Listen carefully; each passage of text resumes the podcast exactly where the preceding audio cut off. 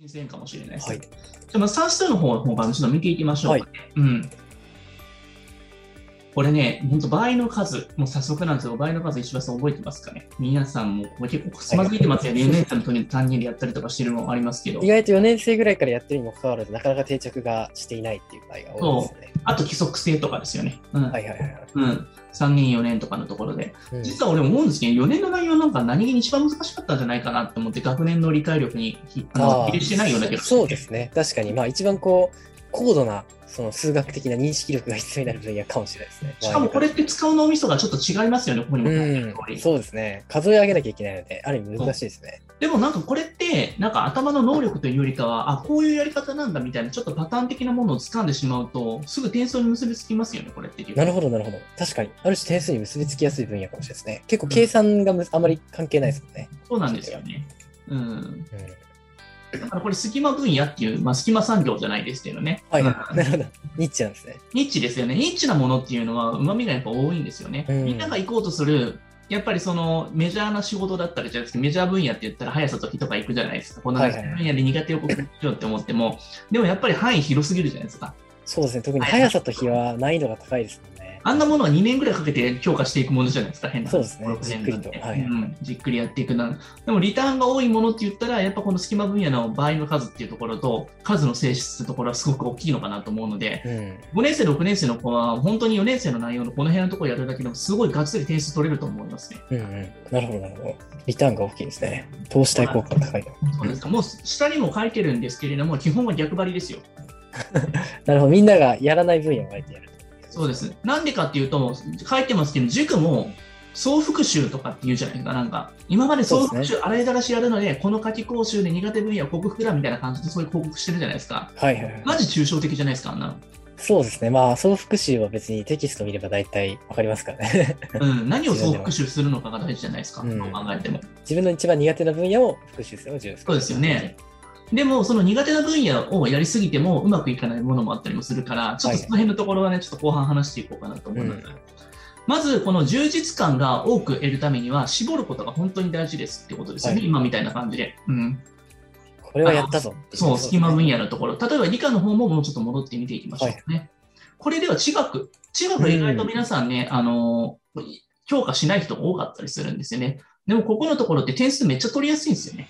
中学っていうと、例えば、あの、天体の月の動天きとか。体付きとか、はいうんそしてそれが南中高度とか、はいはいはいはい。本当にあの地震とかもそうだし、うん星、月、うん、あとはその辺の星の計算だったり、その辺のところって、実は難しそうだけれども、マスターしやすいし、めっちゃ点数に直結するんで、この辺はやった方がいいですよね。確かに。これパターンが限られてますもんね。限られてます。うん。なんはかいやったパターンも、なんか入試のパターンとほとんど酷似してるじゃないですか。はいはい。教材でその塾の内容であった確かにそうですよね同じことのパターンしか出てないし、うん。あとはグラフの読み取り方みたいなとこあるじゃないですか。結構、はいはいはい。星とかのそのあの植物の計算もそうだけどさ、結構でもこの辺のところの月、星、星座、天体とかはやっぱ点数になりやすいから、なんか意外の覚えるの苦手そうと思うけれども、結構暗記知識的なものでごっそり点数取れるので、うん。やった方がいいでもここのとこ以外のところで、き意外とみんな苦手分野にフォーカスして、物理やろうとするじゃないですか。はいはいはい。そうですね。うんそこがね、結構あれもね、点数になりにくいから、うん。この辺確のかとに。ころは楽しいし、などちらかというと2分野じゃないです か。理科的なそうですね部分で もこの確かに辺。のところはやっていった方が楽しいかもしれない。しかも夏とちょっとリンクしてるじゃないですか。ああ、星座が見えたり、夏の大三角うがんそれこそ窓から見えたりとか、そうですねなんか夏を感じれるから、この辺のところは僕は夏休みやるべきところかなと思うね。うんなるほど。でも確かにそうですね。人体とかなると結構覚えること多くて大変ですけど、星とか月とかだったら、意外と計算も入ったりして、覚えること少なかったりしますからね。 あと、ロマンを感じますからね。そうですね。夢がありますね。はい。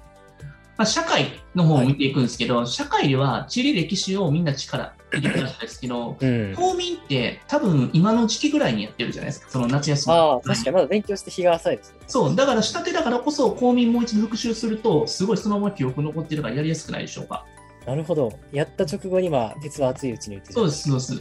しかもなんかこのなんか理解が、あのね、おさなんかね、まだね、そんなに、そんなにちょっとまだ定着したばかりの時だったら、点数になりやすいし、うんアウトプットがやっぱり重視していかなきゃいけないってことですよね。覚えたものをすぐに出すみたいなことが一番大事なので、うんこんなふうにやった方がいい。しかも公民ってさっきの理科と地理とかの知識に連動してるので、効果は倍増かなと思うので、レバレッジ効いてますよね、だいぶ。そうですね、確かに歴史の最後の方ともかなりリンクしてますもんね。そうですね近現代史とも、確かに。うん。この辺のところとかも一緒になんか見ていけば、すごいなんか関連知識も増えていくので、一石二鳥なのかなとは思いますよね。なるほど。なんか意外とみんなこういったところをやりたがらないそうなところとかって、その公民とかってしかも単元的に見たらめちゃめちゃ少ないですからね。そうですね、意外と確かに歴史の膨大さに比べたら本当に、なんか、 6年の前期で終わり親まとすか僕らの世代だと、高校とかの公民とかをイメージするとあー難しそうなイメージだけど、中学受験の公民なんて高く知れてますからね。そうですね、大体日本国憲法とか、あとは多少国際政治のところとか、本当にそこら辺ですよね。そうですね。どちらかというと、歴史の幕末以降が難しすぎるから、うん。でそこと多分なんか連動してるような気がしてるだけであって、はいはいはい。まあ、実は公民ってそんなになんか難しくないよね。うん、そうですね、確かに問われる内容もそんなにこう突っ込んだ内容は出ないで高す度な内容じゃないし、うんなんか小学校新聞ぐらいで聞かれるぐらいのことでしかないから、うん、その辺のところは結構やりやすいかもしれないですよね。なるほど。うん、あとは、もうあの、本当にね、この気温の関係っていうのと、その受験生のモチベーション、最初の俺の導入であのお話ししたんですけれども、ここすごい比例しのような気がしてます、僕は。ああ、そうなんですね。これは暑いとやっぱやる気が上がる、下がる、どっちでし下ょうがりね。ますよね、やっぱ なりる。ほど、そうですよね。気温が上がった状態でね、やってくると、やっぱり中だるみ絶対するじゃないですか。うん。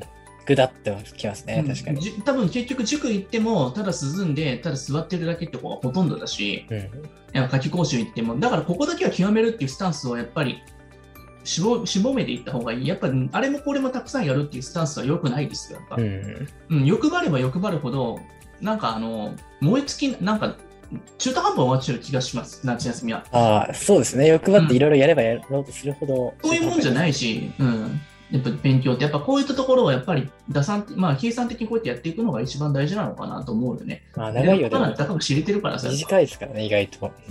うんうん、やっぱリターンの大きいものを、ね、絞ってやっていかないとさ、うん、しかもなんかあのすぐ即効性があって点数になるものやっていかないとやる気なくすし、うんうん。確かに。そうなんですよね。夏以降はやっぱりなんか本当、効果が出なかったっていう人が結構9割の人がやっぱそう言ってるね。もう次の話の内容にもちょっと触れてるんですけれども、はいはいはい。うん、ほぼほぼ僕、まあ、15年以上この仕事やってきてますけれども、みんな失敗してるパターンって全部決まってるなと思って不変なんですよ。 なるほど。絶対にはもう本当これを外さないなと俺は毎年思ってますね。ああ、すごいですね。そういったもう失敗パターンが。人間の習性なんてたかがしもう変わらないですからね、やっぱ動物なんで。同じことばっか失敗もね、しますからね。失敗パターンはみんな似てますからいやね。決まってます、決まってます、うん本当自分も歩んできたし。うん。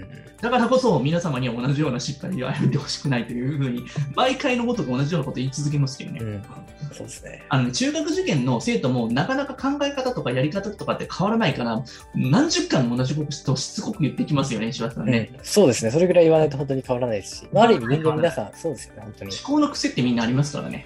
自分自身では気づいてない、その、レールみたいなのが敷かれてますからね。そこを変えるのは本当に難しいですよね。うん。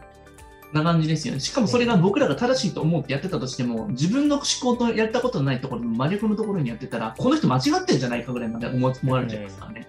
相当なストレスですもんね、その言われるっていうこと自体も。まあ、親御さんを知らない人がすごい多かったりしますからね、そこに関しては。そうですね。早速、その、はいあの夏休みごでは、飯陥りやすい罠というところについてお伺いしていきたいと思います。うんそうですね